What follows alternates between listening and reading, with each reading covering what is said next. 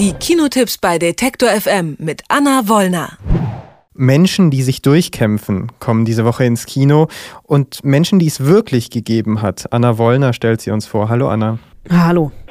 Bleed for This heißt der erste Film, über den wir sprechen wollen. Ein Film über einen Boxer, der sich zurückkämpft in den Ring. Das ist der eigentliche Kampf, oder? Äh, ja, denn ähm, eigentlich hat er, dieser Winnie Pass, der hier von Miles Teller gespielt wird, äh, eine rosige Karriere vor sich. Die Familie steht voll hinter ihm. Er ist kurz davor, Weltmeister zu werden, als er einen schweren Autounfall hat, im Krankenhaus aufwacht mit einer gebrochenen Wirbelsäule, ein Korsett tragen muss, inklusive so Metallverstrebungen im Kopf. Und die Ärzte eigentlich sagen, Junge, es ist ein Wunder, dass du überhaupt lebst. Wir glauben eigentlich gar nicht, dass du überhaupt jemals wieder laufen kannst, geschweige denn zurück in den Ring kannst.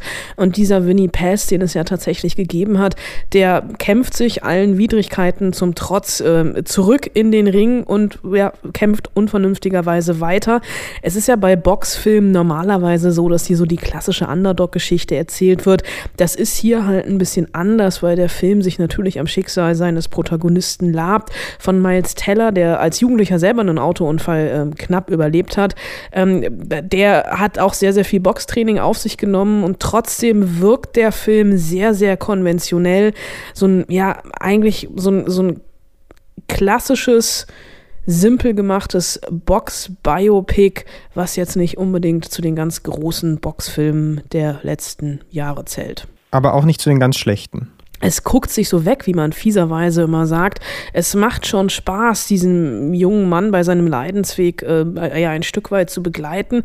Der Film lief auf diversen Festivals in Venedig und in Toronto und ist dafür aber doch einfach ja zu konventionell, zu klassisch gemacht, auch gerade in den Kampfszenen mit Schweißtropfen und Blut etc. Der Film versucht immer so ein bisschen zu einem Psychogramm eines jungen Mannes zu werden, der mit dem Leben noch nicht so richtig abgeschlossen hat, verständlicherweise natürlich. Er erzählt natürlich heroisch davon. Er hat Aaron Eckhart als Trainer, dann hat er noch dieses italienische, so leicht mafiöse Familienumfeld, wo die einzelnen Nebenfiguren aber relativ schnell so ein bisschen zu so einem Abziehbild und Klischee werden, sodass Bleed for This für mich tatsächlich einer der schwächeren Box Boxerfilme der letzten Jahre ist die Protagonistin des zweiten Films, Queen for Cutwell, die boxt nicht, sondern die spielt Schach. Und mit diesem Schachspiel, äh, ja, kämpft sie sich eigentlich aus ihrem Slum raus. Hier wird, äh, das habe ich im Trailer gesehen, erklärt, ja, im Schach kann eine ganz kleine Figur eine große Figur werden. Ne? Ein Bauer kann zur Königin werden, wenn man ihn ganz durchzieht. Ist dieser Film so pathetisch, wie dieses Zitat jetzt auf mich gewirkt hat aus dem Trailer? Ja, der Trailer lässt das so ein bisschen vermuten und geht für mich auch so ein bisschen in die falsche Richtung, weil da liegt dann auch noch so schwülstige Musik drunter. Äh, mich hat der Film, so klein er ist, doch sehr, sehr berührt. Auch hier erzählt ähm, der Film eine wahre Geschichte. Also Fiona oder Queen of Katwe hat es wirklich gegeben. Eben ein Mädchen, das von vornherein eigentlich keine Chance im Leben hat. Ihre alleinerziehende Mutter schlägt sich mehr schlecht als recht durch Katwe, also diesen Slum, in dem sie groß wird, versucht die hungrigen Münder ihrer Kinder zu ähm, stopfen. Und ja, die Kinder, die langweilen sich. Man könnte natürlich Fußball spielen, da besteht aber immer die Gefahr, dass man sich verletzt und ins Krankenhaus muss und die Krankenhausrechnung einfach nicht bezahlt werden kann. Und es gibt einen jungen ähm, Lehrer in diesem ähm, Slum, in diesem Township, der versucht den Kindern ja mit Schach einfach ähm, eine Perspektive zu bieten. Und äh, Fiona äh, stellt sich relativ schnell raus, hat einfach Talent. Also sie kann wirklich Schach spielen, sie kann ähm, ihren Gegner äh, blitzschnell und gescheit ausschalten, ähm, die Züge voraussehen.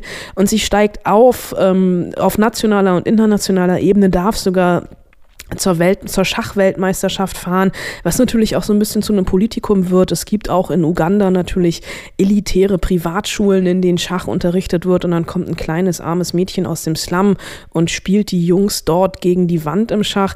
Es ist jetzt nicht wirklich ein klassischer Sportfilm, es ist auch nicht wirklich so ein Coming-of-Age-Film, es ist aber ein Film, beziehungsweise die Regisseurin Mira Nair, ähm, die selber äh, teilweise in Kampala, der Hauptstadt, Kampala, der Hauptstadt von Uganda, da äh, wohnt, die hat ein ganz feines Gespür für die Geschichte und die Figuren. Und es ist nie so, dass das Schicksal hier ausgestellt wird, sondern man fiebert wirklich mit und das, obwohl es ja eigentlich um Schach geht. Also was langweiligeres als auf der, auf der Kinoleinwand kann man sich ja manchmal gar nicht vorstellen. Und es ist auch nie so, dass das äh, Township einfach nur zu so einer ausgestellten Kulisse wird, sondern es ist, fühlt sich alles sehr, sehr echt an. Also Queen of Katwe, er hat so ein bisschen das Problem, ist bei von Disney im Vertrieb, wird nur in relativ wenigen Kinos gezeigt werden.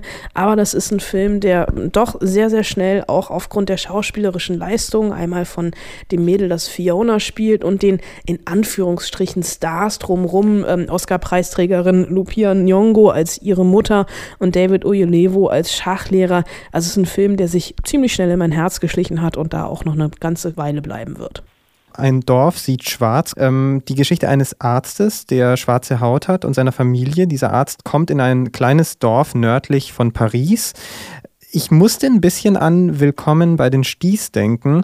Auch da kommt jemand in ein Dorf und ist erstmal ausgeschlossen. Hat der Film tatsächlich Parallelen? Er hat Parallelen. Es war auch tatsächlich mein erster Gedanke. Dieses Setting von Willkommen bei den Sties ist uns natürlich allen noch präsent. Hier nur eben unter einer anderen Prämisse und in einer anderen Zeit erzählt, eben in den 70er Jahren, als ähm, der kongolesische Arzt, dessen Namen ich leider gerade vergessen habe, was jetzt nicht unbedingt für mich spricht, aber egal, ähm, als Landarzt einen Job annimmt, in der Hoffnung, relativ schnell die französische Staatsbürgerschaft zu bekommen für sich und seine Familie. Das Landarztproblem, was wir heute ja auch in Deutschland kennen, dass keiner dahin will, gab es in den 70er Jahren auch schon in Frankreich. Und er ist da eigentlich angelockt worden und dann trifft eine kongolesische Familie ähm, auf die französische Dorfbevölkerung, die natürlich voller Vorurteile ist. Keiner will am Anfang überhaupt sich von ihm behandeln lassen. Ihm, ihm und seiner Familie wird das Leben schwer gemacht. Es ist Alltagsrassismus pur, der hier ähm, versucht wird, ähm, ja, mit, mit Humor, mit dem hier mit Humor begegnet wird. Das sind dann so die klassischen Situationen. Seine Frau ist auf dem Markt, und wird vom Bauern ganz langsam angesprochen. Ihr wird erklärt, was das alles für Gemüsesorten sind äh, in einer Geschwindigkeit, in der man einschläft, weil der Bauer einfach denkt, eine schwarze Frau, die kann intellektuell nicht mehr als ein Affe. Das sind natürlich alles so Vorurteile, mit denen der Film spielt. Er wird dann natürlich tatsächlich zum Integrationsmärchen. Das Drehbuch hat tatsächlich der Sohn des Arztes geschrieben. Also wir haben eigentlich jetzt den vierten Film, der auf einer wahren Begebenheit beruht. In dieser Woche, äh, darüber sollte man auch mal nachdenken. Und es ist, ja, der Film ist nett, man kann ihn sich angucken, aber ähm, es ist jetzt auch nicht der große Wurf. Was mich noch extrem gestört hat, war in der äh, deutschen Synchronfassung, dass hier so mit gekünstelten Dialekten versucht wurde, das äh, bäuerliche oder primitive dieser Dorfbevölkerung äh, auch noch äh, auf der Audiospur rüberzubringen. Also da tatsächlich so ein bisschen äh, ver verfängt sich der Film in seinen eigenen Vorurteilen. Ich höre ein bisschen raus, dass es dich ärgert, dass so viele Filme rauskommen, die auf einer wahren Begebenheit basieren. Stimmt das? Ja, was heißt ärgern? Es ist in dieser Woche, glaube ich, echt extrem. Aber das Problem in dieser Kinowoche ist sowieso, dass nach Fast and Furious und eine Woche vor Guardians of the Galaxy, wenn man ehrlich ist, nicht wirklich viel Gutes dabei ist. Vielleicht findet man ein Kino, in dem Queen of Cutwell läuft. Die einzige so richtige Empfehlung von Anna Wollner. Vielen Dank, Anna. Gern geschehen. Alle Beiträge, Reportagen und Interviews können Sie jederzeit nachhören im Netz auf detektor.fm.